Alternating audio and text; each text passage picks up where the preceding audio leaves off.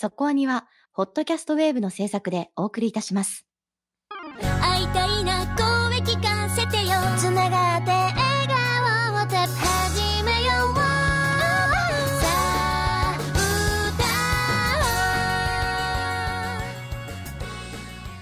ディープじゃなくそこそこアニメを語るラジオそこアニそこはに、すごく好評のようですね。そうですね。まあ、分かってましたけど。分かってましたけどまあ分かってましたけどね。いやー、何の話かっていうと、G のレコンギスタなわけですよ。はい劇場版の4、激闘に叫ぶ愛と、それに続いて、5の視線を超えてが公開になりまして、まあ僕も見に行ったわけですけれども、はい最高すぎる。まあ評判めっちゃ良くてこれぞ劇場で見ろと4の時から言われてましたね。そうですね、4は特に、あの、新規作画のシーンがすごくて、はい。YouTube でもちょっと公開されてますけど G セルフとマスクの戦いのシーンがとてもとても作画がえげつないことになっているのでそれそれを見た劇場方がいいよと。のでっかい画面で見ろとうんっていうところもあるしいや単純にねやっぱりね G レコ話面白いんだなってみんな思ってくれてるってことですよこんだけ評判がいいのは。みたいですね。よくね劇場版になって分かりやすくなったと言われてますけどまあ確かにそうなんですわ、うん。あとねなんかいっぱい勢力があって分かりにくいっていうのはテレビシリーズからでも言われてたところだけども正直そこ別に理解しなくてもね元気になれるんじゃねえかなって。見た後なんだか知らないけど頑張ろうって気になるなみたいなそういう作品になってるので。元気の G でしたね。いや本当にそうなんですよね。一貫して5まで全部それで通したんでやっぱりいいなって思いますし。5はエンディングの歌が終わってもまだいた方がいいのでエンディングで出ていかないでください。はい。いやねこれまでは、はい。あのレンタル配信があったじゃないですか。同じタイミングぐらいで。ですで今回のはあの劇場2作続いて公開みたいな形なのでないんですよね。いや正直その辺は毎回なんでこんなことしてるんだろうってちょっと思っちゃいますよね。まあ今回はね。始まる前にほらアマプラとかで one two three 無料で配信とかやったじゃないですか。そうですね今もあんなの前からやればよかったのにとか思ったりとか、うんかと思えば今回そのレンタルがなかったりとかして、なぜ見れる人を狭めていくのかっていうのは正直、正直微妙だなとそこは思います。戦略的にね。うん。こんなに作品としていいのができてるのに。はい。まあ正直ですね特集したいんですけど見れないんですよね、私がねそういう人がいるでしょうよ。そう、ええ。っていうたしかもこのタイミングでそのね、まあ、コロナのタイミングもあってでしかもその2作品連続公開みたいなパターンだと、どっちも見に例えば県外まで行かなきゃいけないわけじゃないですか、はい。ちょっとそれはやっぱり避けたいんですよねまあ、そうなるでしょうね。うん。時間的にも、金銭的にも、そしてコロナ的にも全部、そうマイナスにしか働かないんですよね。って。いうのもあって、まあ、今回拡大してますよね。多分以前よりもね。劇場も、ね。だからそれもあって、あえてっていうところなのかもしれないですけど。だからまあ仕方がないのかなとは思う。2週間限定じゃないしね今回はね特に5に関しては2週間限定じゃないのでっていうところもあるんだとは思うんですけどちょっとなんかあのーまあ地方民にとってはきついなっていう部分を感じます。で評判がいいからなおさらねっていうところもあって、え特集に特集できない辛さっていうところを今感じておりますね、はい。まあ、でもあの配信レンタル配信でも始まったらどこかでまとめて、えー語りたいなとは思っております。はいということでいきましょう今日の特集は今期アニメから夜更かしの歌。これからの生活不安でいっぱい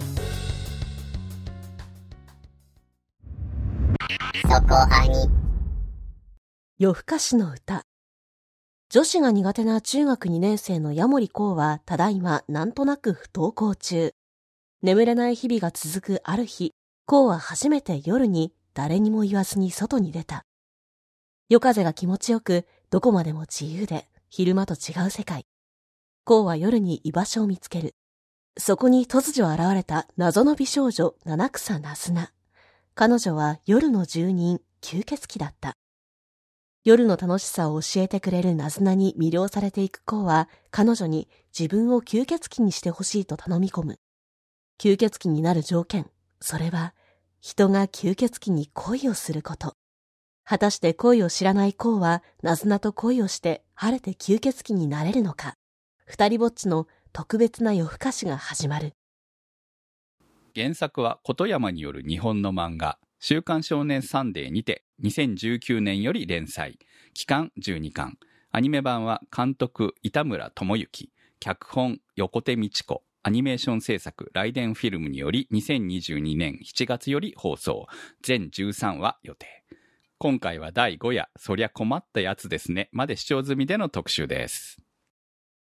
原作、少年サンデーなんですね。そうですね。だがしかしの人ですから。はい。いや、なんか、サンデーらしいというのか。うん。特に何も起きることのない日常みたいなところはすごいそんな感じはする。うーん、あのー結構私は好きだなと思って、この、深く、深いようで深くなくて深いみたいな感じの物語が、まあ、なんか不思議な感じですよね。そう、なんかね、あの、学生の頃見ていた少年漫画っぽさがあるなっていうふうに思うんですけど、ちょうどね、このノイタミナ枠、この後ってうるせえ奴らをやるわけですよ。ああ、同じサンデーで。そう、うん、サンデーでね。っていうところもあって、なんか世代は全然違うんだけれども、ある種なんか共通点みたいなところがあるなっていうふうに思いながら見ております。それはね、あの、好きだわっていう。まあ確かにな、ジャンプのラブコメ感とは全然違いますよね、この、さっき、仮面さんも言ったような、何も起こらないラブコメっていうんですか。まあまあ結構ね、ドキドキはするんだよ。ドキドキはさせるところがうまいんだけど、その恋、恋愛模様的に、こうね、まあいわゆる最近のラノベベースの恋愛ものとはまた種類が全然違う感じを受けるっていうのかな。うんどっちかっていうと、あれもサンデーだったけど、高木さんとかそっち寄りなのかああ、なるほど。うん並べると色がわかりますね。そうね。今期ラブコメもめっちゃ見てるんで、私。だからなおさらこういろいろ感じるわけですよね、本当にね。果たしてこの話はラブコメなんですかね？どうなんだろう。コメディ、でもコメディでしょ、やはり。うん。まあ、コメディコメでしょううんうんラブコメでいいんだと思うけどね。まだラブまで行ってないけどね。え、ラブ言ってるんじゃないの？これ本人が気づいてないだけで。気づいてない違だけ？うのか早くくっつけようとかは思うけど、むずがゆいところがいいですよなね。そういうことじゃないの？っていうところかなって思うんですけどね。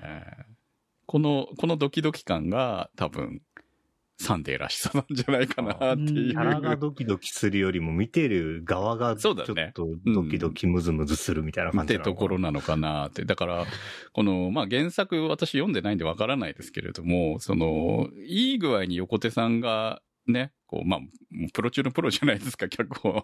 まあ、ね。うまあの、く。漫画読んだことある人いるんですか？この中に。俺、1、2巻は持ってるよ。ああ、え、この読み、読み口というか、雰囲気っていうのは結構そのまんまな印、象なんですか？俺は出てると思うけどね、このう、ん。妙なその、見てる側が、ちょっともどかしくなるみたいなところもそうだし、何よりも、あの、夜出歩いてることがちょっと特別感があるとか、そういう雰囲気。うん。だから、あ、これをカラーで表現するとあんな、ね、よ、あの、夜中の街の色になるんだみたいなところも含めて、よくもまあ原作の雰囲気こんだけ出したなっていう印象は受けた。俺はね。うん。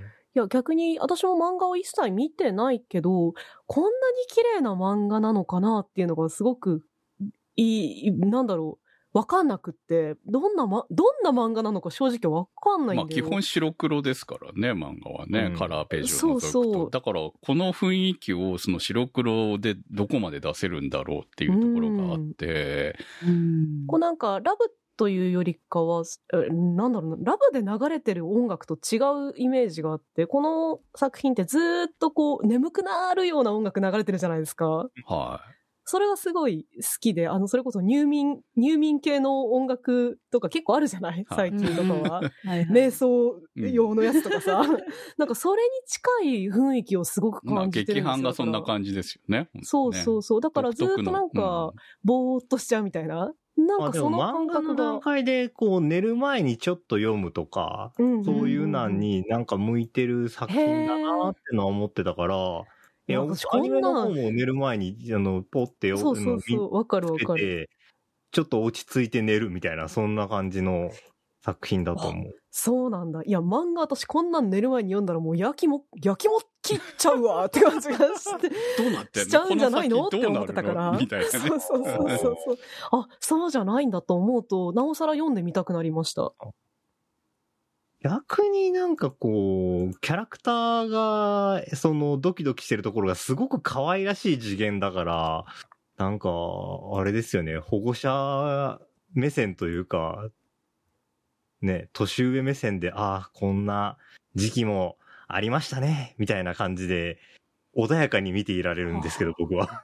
え、と、尊い感じってこと？いや、尊さとは違う。なんか、うん。子供を見ているような、あの、落ち着でる感じ？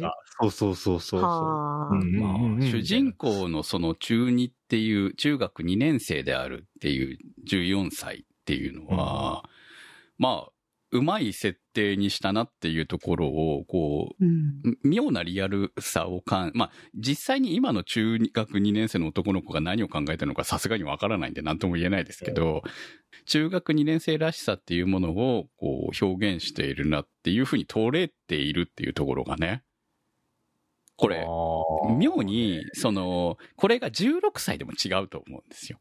うんうんうん中14歳だから、みたいな。うん。思春期と子供、本当の子供の境目みたいな時期ですもんね。そうなんです。14歳で、これやっぱり漫画にしてもアニメにしても、その14歳と16歳の差って、見た目での違いってないじゃない？まあ、ないですけど、うん16歳が、あの、年頃の女性に首を噛まれりゃ、もうそれは行くとこまで行きますよ。うんそう、うん、まあ16歳にしてもそうですね17歳にしても、ちょっとやっぱそこまで行っちゃうと、もう少しエロに振らざるを得ないと思うんですよねそう。だからそこが、その、リアル14歳っぽく見えるっていうところが、この作品の肝なのかなっていうふうに思いながら。で、あその頃で特有のこう、年上に対する憧れみたいなものも含めて、よく描いているなっていうふうに思っています。ということでコメントいきましょ岡山のやすさんからのコメントです。映像と音楽の調和が心地よくハマってしまいました。トメイのカットはトメイと音楽でここまでの気持ちよさを出せるのかとうなりました。キャラクターは可愛らしく、なずなは下ネタが好きでおっさんみたいな行動が多いのに、うぶなところでギャップが効いていていいですし、こうは年頃特有の戸惑いで悩んでいて親近感が湧きます。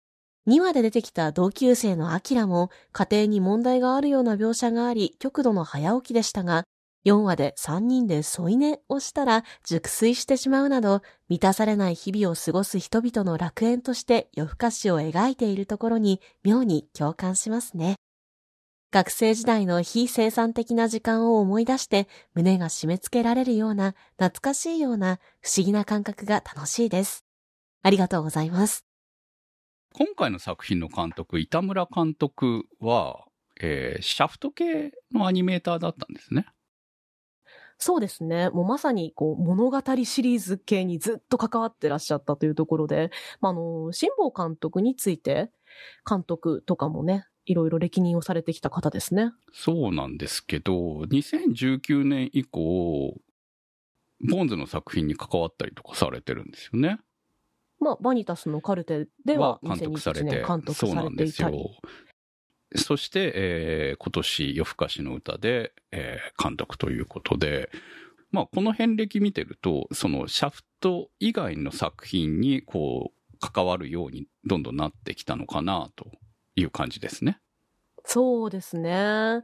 やっぱこう、物語系ってどうしても辛坊監督のイメージがすごく強いんですけど、実はいろんな方が監督やってらっしゃっていて、まあそれの長いシリーズが終わってから、さて、次にどういう作風に自分で色をつけていくか、アレンジしていくかっていうのは結構課題にされているのかなと感じるところも結構あったりして、板村さんも演出にすごく良くも悪くもなんですけど、辛抱イズムというものを感じるなっていうのは、よくよく見ていて思うところだったんですが、この作品ではもう、そのイズムがもうめちゃくちゃいい方向に転じたなっていう感じで、まあ、まさにこの、さっきから言っているあの夜の美しい描写であったりとか、何気ないこう、入る、目線ワンカットとか、もうまさに物語系な感じじゃないですか。はい。シャフドみたいな言い方も昔はしましたよね。はいはいはい。うん、なんかそういうところも、あまりこう、ちゃんとこのね、夜更かしの歌らしさを出しながらアレンジングして落とし込んでて、なんかいいな、キャラクターのぐっと引き寄せられるカットになってるなと思いながら見てますね。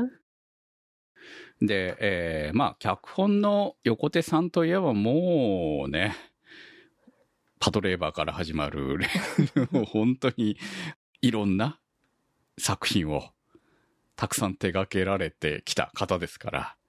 そうですね。水島努監督作品とかも多いから、本当にギャグ系も強い方ですようね。んそうですね。もう、どこ、どこにでもいる感じっていうところもありますけれども。いや、でも、相変わらずうまいなって思いましたよ、今回。そうですね。あの、意外とね、最近佳作だったんですよ。2020年とかテレビシリーズ1本しかやってなかったりするし。そうですね、確かにね。そうなんですよ。うんだから、最近私お名前見かけてなかったんですけど、やっぱ、相変わらずのこの構成のうまさというか、まあ、こう、うまく重なるとめっちゃ力出るなって感じですよね、要するにね。うん。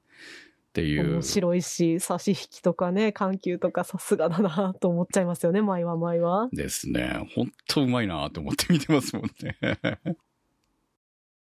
音楽では吉明さん。私全然お名前では、あの作品とは結びつかなかったんですけど、すごい、すごいいいですよね。私すごい夜更かしの歌の音楽好きで。なんか私が見たことあるやつだと、あの、すみっこ暮らしの映画とか。はいはい。そう。あとはですね、まあ、なぎのアスからも劇版やってらっしゃったりとかもするんですけど、結構いろんな作品に関わられてはいるんですね。もうそうですね、これ見るとね。白鸚記とか、あの、ああ、女神様とかもやってたんだっていうところもあって。ね そう。でもなんかフライングウィッチとかはすごいこの作品と通ずる。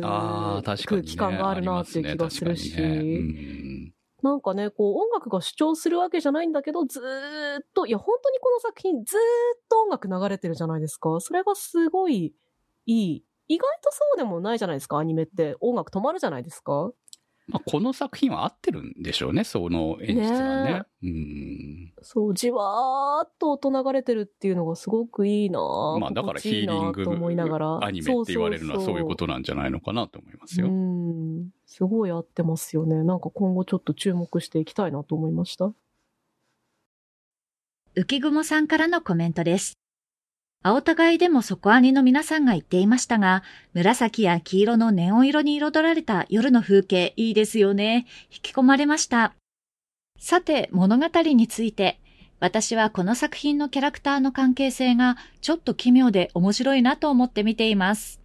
特に4話で見えたこうくんと浅井明ちゃんの関係性は、一番近いのは友達や幼馴染という関係だと感じていますが、ちょっとそれだけじゃない思いもあって、でも、そこに恋愛という言葉を入れると少し外しているような感じがする。そんな適切な言葉がうまく見つからない微妙な関係性が面白いなと感じています。また、ヒロインのなずなちゃんもこうくんとはまだまだ恋愛関係には至らなさそうですし、なずなちゃん自身も恋愛話に弱くて可愛らしいですが、時折見せる吸血鬼イコール年長者の余裕があって、そこの見えないキャラクターだなと感じています。これからも変化していくであろう、こうくんと彼女たちの関係値がどこに着地するのか、今後も楽しみに見守っていきたいです。ありがとうございました。夜の風景って、その多分大人になって見る夜の風景と、その子供の頃まあだから中、中、中学生ぐらいの頃に見る夜の風景ってまた全然違うものだと思うんですけど、ちょっとね、羨ましいなって思うのは、まあ、こう、ある程度、この彼が住んでいるところって都会じゃないですか。はい。徒歩で、ね、行けるわけでしょ？ああんなところまで。繁華街とか。そうそう。うんうんうん。うち田舎だからさ、何もないんだよ。なるほど。そう。うん。明るくないしさ、街灯ぐらいしかないみたいな、明るいものは街灯と自販機ぐらいしかないみたいなあさ、お店のネオンはないみたいな。お店のネオンはないですね、基本的にね。そう、コンビニだってほら、ね、ここ何十年かなわけなんで、その、うんうん子供の頃はなかったわけなので、なかったかな？まあ少なくともそんななかったんだよ、コンビニもまだ。うん。だからその夜にどこかにね、こんな、ちょっと深夜徘徊ってよく言われますけど、深夜徘徊する場所もなかったみたいなところはあったので、ホタル見に行く感じでもう、それじゃね、ちょっと多分この空気感はないと思うね。確かに。うん。そのまあね。都会にしても、ちょっとその住宅地にしても、そういう、こう、大人の世界が若干垣間見える場所だからこその、その、魅力っていうのはあるのかなと思うんだよ。うん。なんか今の話聞いてて、確かにその田舎とかで、ああいう吸血と、吸血鬼とかにあったら、ほ結構ホラー寄りになっちゃうう妖怪だよ多分 そうそうそう。別の作品になると思うのね。ね、なっちゃうから、なるほどなと思って今聞いてました。あの、結構都会なんだけれども、あの、星空がキラキラってなってるのが、あの、不思議な感じを醸し出してて、幻想的でいいなって思ってました。あれは、やっぱり、アニメとか漫画ならではの嘘なのかなって思うけど、うんでもそれがいい雰囲気出してるよなって。うん都会であんな、見えないもんね。ね。うん。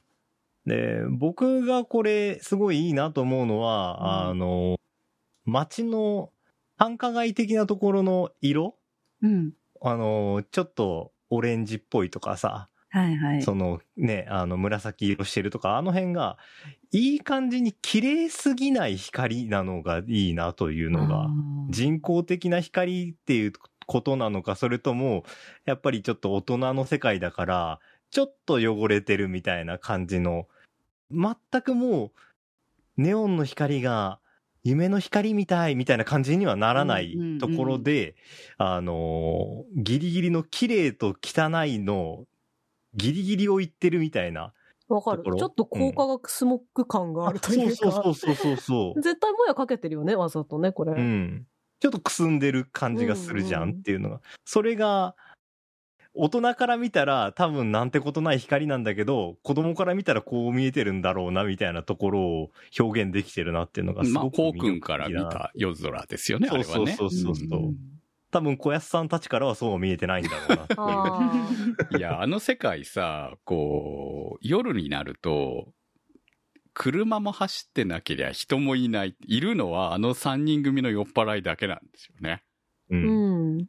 で、それも、こう、独特な世界観で、普通いるわけじゃない、あの時間帯まあだったら。多分見えてい、ないだけなんじゃないかなだと。いうことですよね。あの、うん関わる、あの、酔っ払いさ3人組、小安親子を含め、もう一人、小安とは関係ないけど、その小安親子ともう一人の3人組だけが、その、彼らに見えている存在っていう形で、それ以外の人間は一切見えないし、車もないし、走ってないしっていう、なんか、本当に一人ポツンといる世界になっているっていうのも、まあ独特な表現なのかなと思うわけで。そういう孤独感というか、なんかね、この世の中に自分だけみたいなうんところも非常に中学生が感じそうな感覚だよね。ちょっとそういうこと、俺はあった気がするっていう。わかる。なんかねそこ引き算してくれてるから、こんなに都会だけど、すごい共感。だって私だって三重県の田舎の子ですけど、なんかこの感覚は知ってるっていうところに落とし込んでくれてるのは、すごいうまい表現ですよね。うん。だって絶対こんなネオン街もっとうるせえはずなんですよ。だってあんな酔っ払いがいるんですよ。毎毎日みたいに。そう。ってことは絶ネオンつ対いてるってことはお店やってるから。そうそう、営業してて、そこから出てもう一軒行こうみたいな感じのノリなわけだから、だからそれ考えると、もっと人はいるはずだし、もっとガヤガヤしているはずなんですよね。うん。でもあえてガヤガヤしていない、ほんと一人、彼の心象風景みたいに孤独であるっていうところがね、うん。孤独で自由であるって感じかな。表現されているんだろうなというふうに思うわけで。で、自由はワクワクもするし、ドキドキもするものみたいなのがね、いいですよね。そうなんですよね。これ、作中で私はずっと気になってて、大人、大人は本当出ないなっていうところもあったんですけど、出てくるの酔っ払いだけだっていうところがね、親に気づかれないように外に出ていくわけじゃないですか。うん。まあ、その気持ちはわかるんだけど、でも朝帰ってないっていうのはバレるわけでね。うん。しかも毎日みたいにあんな風に言ってたらっていうのと、あと、まあ学校不登校になってるわけなので、その状態で、まあ普通、一応親はいるみたいじゃない？のようですね。ね。だからわかんないんだけど、いるみたいだしっていうところが。まあそれだけ言えば、その、こうくんだけじゃなく、あの、アキラちゃんに関しても、あんな時間から、ね、家を出て、こう、学校に行くっていう行動そのものも大丈夫かみたいなところはあるわけなので、でもそれを親は何、なんとも、まあ、思っているかもしれないし、言ってるかもしれないけど、少なくとも、作中上は語られないっていうところがね、うん。すごくこう、中二感 触れる物語だなとは思うわけですけれども。なんか正直ですね、描きたいところはそんなとこじゃねえんだ、みたいなそうだこの辺ね。のまあだから、割り切りというか。出すと結局、なぜみたいなとか、どういう設定があってみたいなことに、いかないと話は進まなくなっていくので、まあ吸血鬼がいるような世界ですから、もうあえて描かないっていう方向でリアリティを薄くするっていう、そのリアリティラインも吸血鬼がいることは100歩譲っていいとしても、あの格好の人間が外にいることに何にもないはねえだろっていう。はいはい。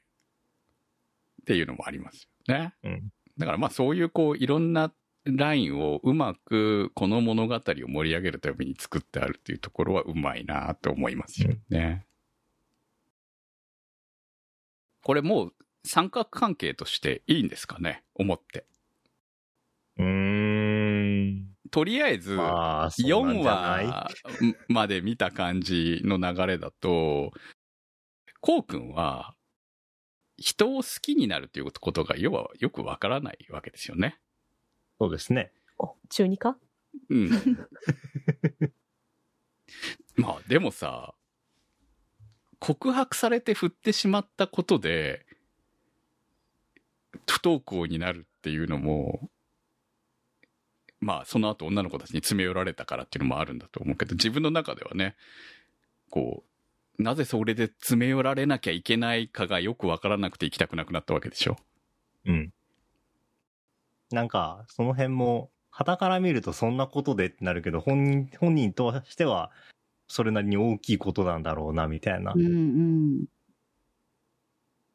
だから、結構この作品って、読んでる人の価値観を入れちゃうと、読みづらくなってくる話なのかなって思いますよね。うん。まあだからちょうどいいのかもねって思うね年齢がさ、14歳だから、あ、なるほどねって思えるっていう。これが16だったらまた違うと思うのよ。そんなことで悩むんじゃないっつって。いや、とりあえず付き合っとけとかさ、なるような気もするわけよ。本当にさ。試しにっつって。うん。こうね。だからそうならなくて、いや、なんで好かれたのかもよくわからないし、ごめん、ごめんって言っちゃう、その、気持ちがわからないっていうところも、設定年齢の妙なのかなって思うわけよ。ねうん。で、それでこうね、不登校になっちゃって、夜遊びしちゃう男の子って、夜遊びって言ってもまあ可愛いもんなんだけど、でも、ね、あの世界に警察がいないのもやっぱり見えないようになっているんだなって思うわけで、深夜徘徊で捕まっちゃうよね。やっぱあんなこと毎日みたいにやってたらね。でもそれは大人は酔っ払いしかいないからっていうところでごまかされているっていう。そう。あとやっぱり彼自体は、その、友達すらいないって思ってるわけですから。いや、中二だね。本当にね。でもなんか第1話の描写では全然うまくやってたわけでしょ？そうなんですよ。うん。だからね、そのあたりも別に何か大きく問題を抱えてた子じゃないんだなっていうところがうまく最初に入れられてて、だから本当になんとなくこう、引きこもりになっちゃったというか学校行けなくなっちゃったっていうのは、あのある意味一番いるんじゃないですか？そういう人って。あの、引きこもりにはなってないんだよね。夜歩いてるからね。そういう意味じゃ、そうです。ね、確かに、ね。そう。だから、引きこもりになっちゃったらそのまま多分引きこもっちゃうんだと思うんだけど、そうじゃないところが、まあ、彼の見込みのあるところなのかもしれないし、意外と普通の子だったっていうところなのかもしれないなと思うよ。あの1話の感じを見ると。うん、別にでもね、学校なんて行かなくてもいい、いいっすよ。いいっすよ、ね。って感じだし、なんかそこにはあんまり、なあんまり深く悩んでなさそうですよね、今のところは。彼はね、今はね。結構冷静にそのことに対しては、どうしたら、どうしたもんかな、みたいな感じの扱いなのかなっていうふうに見てますけど。うん。なんか行かなくちゃいけないって焦ってる風はないですからね。うんうんまあ、彼を、その、行かないといけないっていうふうに焦らせる存在がいないっていうところもあるかもしれないね。まあ、表面上、現れていない。う。うんん。その親がとやかく言っていたりとか、その学校から先生がとか、そういうのも一切表現されていないので、その、こうくん自体が悩んでる風には見えないっていうところ。まあ、唯一、アキラちゃんだけが、その、学校行行こうよっていう風に誘っているっていう、今のタイミング、今の段階だとねっていう感じ。うんまあしかもそれも来たくなったら来なよみたいなレベルですからね。うんっていうところで、アキラちゃんが出てきましたけれど。いや、でも私、浮雲さんのコメント、まさにそうって思いながら読んでたんですけど、なんかそ、アキラちゃんとは恋愛っていうくくりでもなんか、まだもどかしい感じがするよな、どっちなんだろうなっていうのがあったから、見てた時は、え、と、友達なの？みたいな、なんか恋愛が挟みそうな感じではあるなと思ったけど、最終的には、あら、どっちに行くんだろうっていう気がしてたので、どうなんですかね？あの、こうくん自体が、まずうん、友達って何っていう感じじゃないですか。友達ってどのレベルなの何から、友達って何まで遡った感ありますよね、これは。確かに。だから、まあ、これって、ね、友達って、ね、しばらく会わなくても友達なのって言われた時にめっちゃ悩むんじゃないのって思う部分もないわけではなくて、自分が友達だと思っているから友達なのか、うん。その、ね、相手が友達だと思ってくれて、自分も友達だと思えば 友達なのかみたいなさ。でもこれってほら、まあまあ一度はね、うんはい、陥る悩みでしょ。中二の病、病じゃないこれ。中二じゃなくても悩むことじゃない？やっぱりさ。まあそうだね。そう人としてね。そう、大人になればなるほど、逆に言うとこう、ね、その、昔みたいに一緒にいる機会はなくなるわけで、じゃあ、10年経って会ってないけど10年経っても友達だよっていう、そのずっともみたいなのが本当に存在すんのか？みたいなところもあって。でも意外とやっぱり会うと、あ、友達だったなって思うことは普通に、だったな？と思うことはあるわけですけど。そう、だからね、その辺って、こう、意外と中学に14歳なのにこんなこと突きつけてくんだっては思いましたよ。本当に。うん。だから彼にとってみたら合わないかった。ね、小学校の時仲良かったけれども、それ以降合わなかった数年でもう、二人の関係は切れていたわけですよね。だから、うん何とも言えないそれは友達と言っていいものだろうか。まあ、あとこれ男女っていうところもあるから、なおさらなんだと思うんですよね。思春期に入ってっていう部分と、その、女の子の友達っていうのを自分の中で理解、納得できるのかみたいなところとかも多分あると思うし、そういうのがこう、いろいろと複雑に絡み合って、友達ってなんだっていうところも。これ普通、前もって大体男友達がいるんだけどね、一人ぐらいね。設定だったら。で、これがとりあえず現れてないっていうね、まだ今のところはね。うん。キャラクター欄にそれっぽいのはいます。いるんですよ。いるんだけど、今回ね、ちょっとね、キャラクター欄、あ、もうこれ後から話します。キャラクター欄やばいんですよね。いろいろね。そう。あの、公式サイトのね、キャラクター欄がやばくて。だから、いるっぽいんだけど、まだ現れていないっていうところ。普通だったらこれやっぱり、せめて2話ぐらいには現れてそうなんだけどね。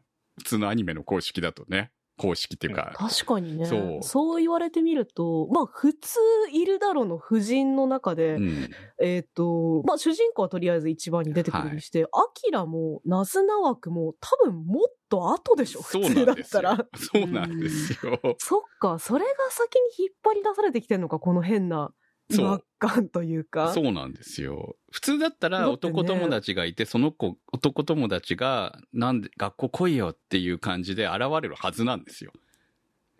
うん、そうだしね、もっとこう、あの、引きこもりになった息子をこはい。う、キンキン言う嫌な母親とか、まあ、そううこいう、そういうのもいてもいいと思うし。出てきそうなやつが出てこない。うんそなあ、なずなの？そのお姉さん枠だって、3人目ぐらいのお姉さん枠じゃないですか。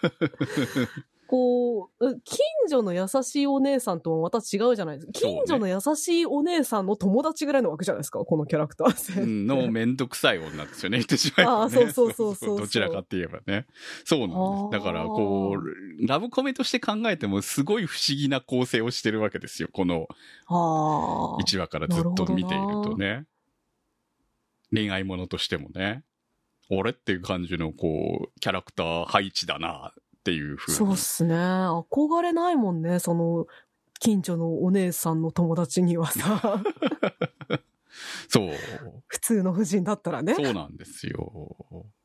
って思うわけで。いや、これ、なずなが、まあ言ってしまえば、吸血鬼じゃなければ、まあ出会いもなかっただろうし、意外とアキラと出会えれば、そのまま気づいたら二人は付き合うみたいな普通の恋愛ものになっていったかもしれない。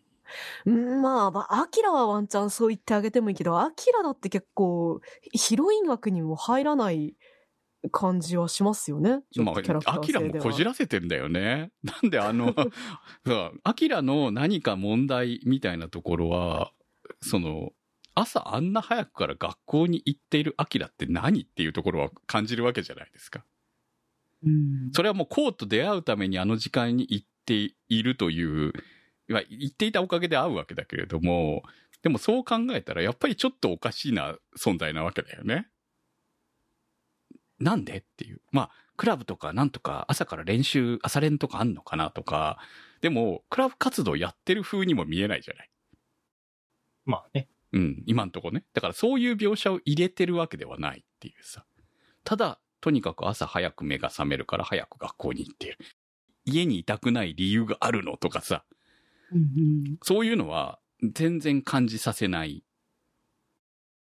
だからまあ気にしちゃいけないことが多すぎるっていう部分はね、あるんだけど、うまいなとも思うわけですよ、本当にね。気にしちゃいけないことっていうか、その夜、なんとなく寝れなくて、で、普段、あの、出ない時間帯に、あの、普段見慣れたところに行ってみると違うように見えるいや、それはわかるそののよ。雰囲気しょでもうん毎日じゃん。まあね。そこなんですよ。こうにしろ、その、アキラにしても、毎日なわけですよね。まあ今はね。っていううんところがあって。だから、こう、この、その、不思議な関係が生まれていくわけですけど。いや、携帯じゃなくて、トランシーバーっていいですね。トランシーバーな。でも、あの、腕時計型トランシーバーは最新だと思いますよ。そうそう。意俺外とがそこは最新の中にはなかったですよね。うん、普通のトランシーバー持ってましたけど、何個も。あんな、時計もついてるトランシーバーってすごいなって思いながら。まあ今の技術だったら作れるよね。でも今の子供たちトランシーバーいらないよね。どうせ携帯持ってるからさ。携帯持ってるしスマホ持ってるからね。いらないんじゃないかと思うんですけど。そこはまあ、なずなちゃんが持ってないからね。え携帯持ってたじゃない？あ、持ってたっけ？はいだいぶでかかったですよ。あれあ、そうかそう、ああ、そうもしだったな。、しもしも持ってましたよね。しもしも。だから、しもしものもう一つ後ですね。だから、なずなが一体いくつなのかっていうところが、まあ、あれ見ると、ちょっと想像できるのかなって感じはありますよね。うん。まあ、そうっすね。ヴァンパイア、年取らないからね。うん。まあ、あの世界のヴァンパイアはよくわからないですけど、まあ、基本年は取らない、死なないっていうのが吸血鬼なわけで、で、まあ、あと夜しか行動しないってことだと思うので、彼女が実際の年がいくつぐらいなのかっていうのはちょっとよくわからない。多分結構なお姉さんなんだろうなっていうのはなんとなく想像できるかなと。あの見た目以上の。お姉さん。うん。おっさん？でも、あのーまあ、実年齢はともかく、こうくんって、なずなちゃんのこと、どれぐらいのお姉さん感で見てるんですかね？もう見た目の感じなんじゃないの？だから見た目の感じだけで言えば、やっぱり二十歳いかないぐらいのお姉さんなんじゃないですか？と、私も思うけど、でもやっぱビール飲んでんだよな、と思うと。いや、そうなのよ。14歳がうんビール飲んでる年齢に憧れるかしらとか、ちょっと、そこはね、私男子じゃないからわかんない。これはね、男子はまあ、憧れるやつはいるよ。ああ、そいるでしょ。これね、か俺は思うけど、これ16歳ならわかるんだよ、16歳なら。だから14歳っていうところが、どうなのかなで、まあでも、だからこそ憧れるのかもしれないと思うわ。う。うんうんうん。実際のそのビール飲んでる人には憧れたことはないけど、でもまあ、小学校の時とか、ね、小学校高学年ぐらいになった時には、ほら、あの、桂木美里にはちょっと憧れて、二次元じゃねえか。二次元そう、後半になって、なんかいろいろ明らかになっていくにつれて、なんか幻滅したな、この人、みたいな感じになったりもしたし。俺、あそこが好きだったんだけどね。逆に言うとねは。それは年齢、見た時の、ね、年齢でしょ。そうそうそうそう。おーリめっちゃリアル、大学生ってそんなもんだよとか思いながら見てたけどね。だからでもやっぱお姉さん、そう、あのね、同じ部活のせん、あのーまあ、剣道部で同じ部活だった女の先輩にちょっと憧れたりとかいうのもあったし、いや、もうちょっと上じゃないと、やっぱりね。うんそう、だから。ね。お姉さんに憧れるっていうのは多分あると思うよ。なるほど。まあ基本的にあの、男って年上好きですからね、若い頃はね。ああ、まあそうっすね。はい。だと思うので、まあ十分あるだろうなとは思うんですけど、うん結局やっぱり、吸血鬼であるっていうところの、なんか、独特な彼女の持っているものっていうのが、あの、コウ君にとってはすごく惹かれるものなんだろうし、やっぱりね、あの年でね、空飛んじゃったらね、そりゃ惚れると思うよ。本人が惚れているということに気づいていないだけで。そこか。ああ、クムさんはそこな、そこなんだな。いや、いや、いやまあ俺はもう、首を噛まれたっていう。いや、まあ、そこまでりゃそう近くに寄ったでそりゃそうでょ。しょう。だってもう、そこまで噛まれたこと自体じゃなくて、うん距離が近くなったっていうこと自体で、あのーコロッといったんじゃいや、ないかなそれはそうですよ。だから、うん。もうその手前の段階？こういうのって、こう、本当はもうすでに落ちてるんだけど、でも落ちてる、うんいや、なんで恋をさせてくださいとか言ってるけど、もうお前恋してんじゃんって思うんだけど、それを恋とき気づいていないから14歳なんだなって思うわけですよ。まあ気づいたら話が終わっちゃう、話が終わっちゃうからね。そう。っていうかもう、相思相愛じゃん、1話からと思うわけだけど。だからこそ、間に、アキラが来るわけじゃん。もう2話の後輩えに。えちょっとでも、え嫌だな。なずなちゃんは、こうくんのこと好きじゃないと思う派です、私。そうあってほしくないな。いやちょっと、めっちゃ照れてるじゃん。いやいや、それはさ、可愛いなぐらいの感じというか、ええあそれでこうくんのこと好きになっちゃったらちょっとやだな。なんか気持ち悪くないですか？いや、多分ね、今まで彼女の周りにいたのは、こうくんみたいな子はいなかっただけだと思うよ。おー。その添い寝屋とかいろいろやってたら、当然変な男だっていっぱいいただろうと思うけど、そういう人相手にはうまくあしらってたんだと思うんですよ。うんうん。でも、こうくんみたいな、こう、あの、年下で純粋な感じの子っていうのは初めてだったんじゃないの？だからだから照れちゃう。そう、だから照れてるんだと思ううんうんう。んよだから、おっさん的な下ネタは普通に言えるんだけど、うん。彼みたいにまっすぐな感じで恋愛話をされるとドキドキしてしまうっていう照れてしまう感じっていうのはそういうことなのかなと思いますけどね。だから、あしらっているようであしらいきれてないのがいいのか。そう。だから、うんファーストキスだって実は初めてだったみたいな感じのノリっていうのは多分そういうことなんじゃないの？本当かどうかは別として。だからあの照れ方を見てたら本当だったのかなって思うぐらい。あれはこうくんを喜ばせるためじゃないと思ああ、それはそうね。うん喜ばせるつためではないなう。。うん。っていうのは思うので、単純に中途半端大人になってたんだと思うよ、なずなは。うんうんうん。そう、あの、あきらちゃんは知ってる子、でも、なずなちゃんは学校のことを知らないから、なんだろう、なずらの知らない子を知っているあきらに焼きもち焼いてるところがもうすごい好きだったんですけど。確かに。うんなんか友達としてもわかる気持ちもあるし、なんかなずなちゃん自体が、あの、こうくんに恋をしている風にも身を認めれるし、どっちとも取れるし、あそこが、そういうもどかしいところが好きでしたね。そう、あれはね、うんこう、あのし嫉妬心なのかどうなのかみたいなところ、一生懸命こうくんが心配してたところも含めて、でも普通川の字では寝ないよね。だって、実際それまではしてなかったのに、あの、嫉妬からキスしちゃうわけじゃん、唇に。あれ絶対嫉妬でしょ？だって、うん化け物は黙っててくださいとか言われてんだよ。うん明らかそうですね。あれちょっと面白かったですね。化け物扱いされてたところは。恋愛模様なのかどうかはともかくとして、確実にあれは、その、まあ、自分が吸血している対象、まあ、眷属になっていないからっていうところはあるんだとは思うけど、んと、その、過去を知っているアキラという存在が、こう、いたから、あそこでキスしなくてもよかったわけだからね。うん。ついしちゃったっていうところが、彼女のウブなところなのかもしれない。で、大人っぽいところを見せたかったところなのかもしれない。だから、本気なんじゃないのっていうところ。まあ、大人だからね、そういうキスもできるのかもしれないけれど。っていう。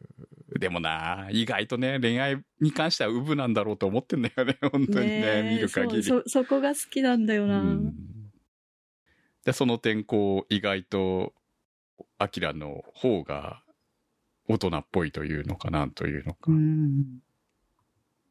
アキラの方が大人っぽいっていうか、アキラの方がまともあですよね。そうね、この二人に比べる思考回路が普通だから。うんそう、大人に見えるっていうだけでね。いや、でも、アキラちゃんもナイスバディなんでね。あれ、やばいでしょ。コウ君は。ああ、だから14歳だからか。こういう時はやっぱり同級生よりも大人の方のお姉さんの方が気になるわけだな。でも手が当たる当たらないでドキドキしてたから。ああいうシーンがいいわけですよ、細かな。多分あの、若かったらキュンキュン来るタイミングだなと思いながら見てました。うんうんサブレー鎌倉さんからのコメントです。5話終了の段階では、昼間とは異なる深夜の街を舞台に、ナズナやアキラとの交流が描かれていて、その独特の雰囲気が非常に心地よく気に入っています。しかし、公式サイトを見ると、どう見てもエロ要因にしか見えないキャラクターが複数掲載されており、前半で築き上げた空気感が壊されてしまうのではないかと少し心配です。そもそもモテパワーマックスとは何なのでしょうか？ありがとうございました。公式サイトのキャラクター紹介を見ていただきたい。これね、見ない方がいいかもしんないけどね。うん。でも、やっぱこう、青互いとかやるときに、一通り見たりするじゃないですか。はいはい参考資料とかで。うんいや、だから私は5話ぐらいだったら特集してもいけんちゃいますかと思ってたんです。はい。あの、いっぱい出てきてると思ったんです。オープニングとかもね。見てて。はいはいあ思った。誰も出てこないんだけど。どういうこと？いや、最初ね、これ2クールあんのかなって一瞬思ったぐらいだったんですよ。でも、一応発売、ブルーレイの発売だけ見ると、こう、前後編で13話で終わるみたいなんで、え、このキャラクターどうすんのって思いながら、え、よっぽどペースアップしないと全員出んよと思いながら。一度に出んじゃない？もうこれ、本当に。ねあのいや、いめっちゃゆっくりじゃないですか。5話になって、こうね、新キャラ出てきたと思ったら、OL でしょ？うん。マッサージに来た OL ですよね。でも、確実に問題は吸血鬼グループなわけじゃないですか。はい。この後、たくさんの、まあ、たくさんと言っていい、複数の吸血鬼の女の子が出てくるはずなんですよね。まさにこう、モテパワーマックスの人たちが。そうですね。隠す必要がなく、こう、吸血鬼って最初にこう、キャラ紹介で書いてありますからね。そうそうなんですよ。ね、その子たちいつ出てくるのっていう。物語的に彼女たちが出てる部分を語る場があるんか、この後って。まあ、あとね、4話ぐらいで畳みかけていくのかもしれない。4、5話で畳みかけていくのかもしれないけど、この、このノリを、今の、この、ゆっくりしたそれこそヒーリングアニメのような勢いのままいけるんか？この後こんなにキャラクター出てきてっていうところに疑問点はありますね。だけで5人登場する予定なんですね、この後。そう、そうなんですよね。すごい。こうめっちゃ顔ハーレムになるのかな。でもそれもまたちょっと違うかもしれないけど、でも十分今でもハーレムだろうって言いやそうなんだけどね っていう、その、まあ、とにかく後半を楽しみにっていうところですかね。本当にね。モテパワーマックスを見せてもらいましょう。はい。はい。ということで今日の特集は、夜更かしの歌でした。そこアニそこアニサポーターズ募集そこアニの運営を応援していただくサポーター制度そこアニサポーターズ。1週間1ヶ月のチケット制で応援していただいた方のお名前を番組内でご紹介いたします。好きな作品の特集に合わせてのスポット応援も大歓迎。チケットはそこアニ公式サイトからご購入いただけます。サポーターの皆様には毎週特典音声「そこアニサイド B」をプレゼント。まだ見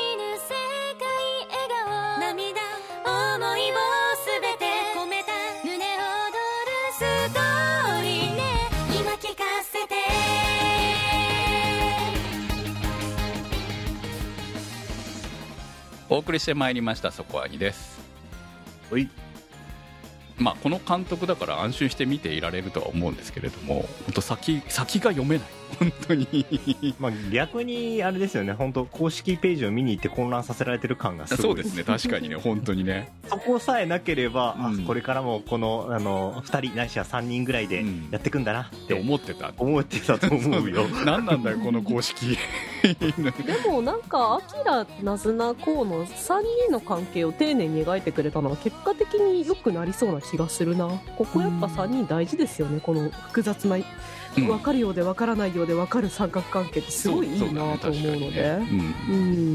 まあ、そこを経てその、まあ、逆にそこがあってこそ出てくるこのにぎわにぎやかしキャラたちなのかもしれないなっていう部分を感じますよね。はい、あまあ原作も続いてるんでどこまでやるかっていうところはあると思いますので、えー楽しみにしたいと思います。はいえー来週も今期アニメからいきます。もうねそろそろいいタイミングかなと思ってます。来週の特集は？はい来週はリコリスリコイルを特集いたします。はい、えー可愛いだけで見ていられない感じがそろそろしてきましたね。不穏な話が多いですね。はい。ということで皆さんの感想をお待ちしております。投稿の宛先は？はい、えー、投稿の宛先はそこアニ .com まで。メニューバーにあります。投稿募集からお待ちしております。